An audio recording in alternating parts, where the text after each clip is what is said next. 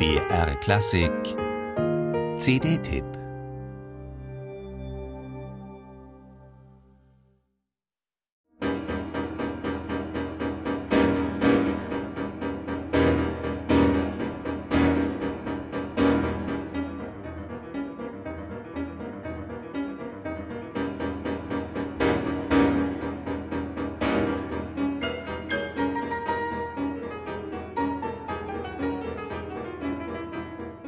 Lustvoll zupackend realisieren die beiden erstmals zum Duo vereinten Ausnahmepianisten die verflochtene Polyrhythmik in Strawinskys Sacre mit scharfen Akzenten und archaischer Wucht.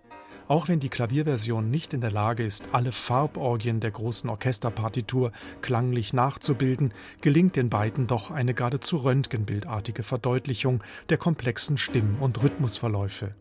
Mit kristallklarer Härte und einer explosiven, ja fast schon brutalen Energie intonieren sie die abschließende Danse sacrale.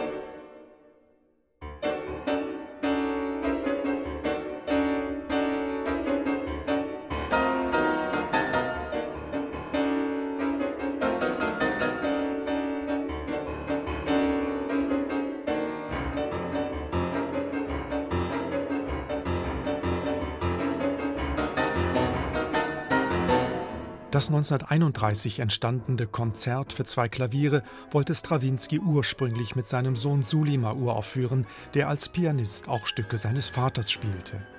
Eindrucksvoll demonstriert der Kopfsatz des Konzerts mit seiner an eine Toccate erinnernden Brillanz und seinen virtuosen Läufen Strawinskys Idee eines Solistenwettkampfs zweier gleichgewichteter Klavierparts.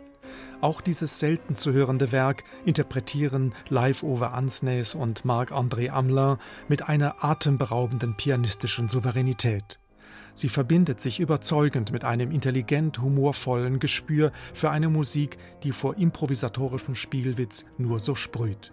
Fazit: Strawinskys Werke für zwei Klaviere werden unter den Händen des stupenden Klavierduos Ansnes Amelin zum puren Hörvergnügen. Bleibt nur zu hoffen, dass die beiden ihre fruchtbare Zusammenarbeit fortsetzen.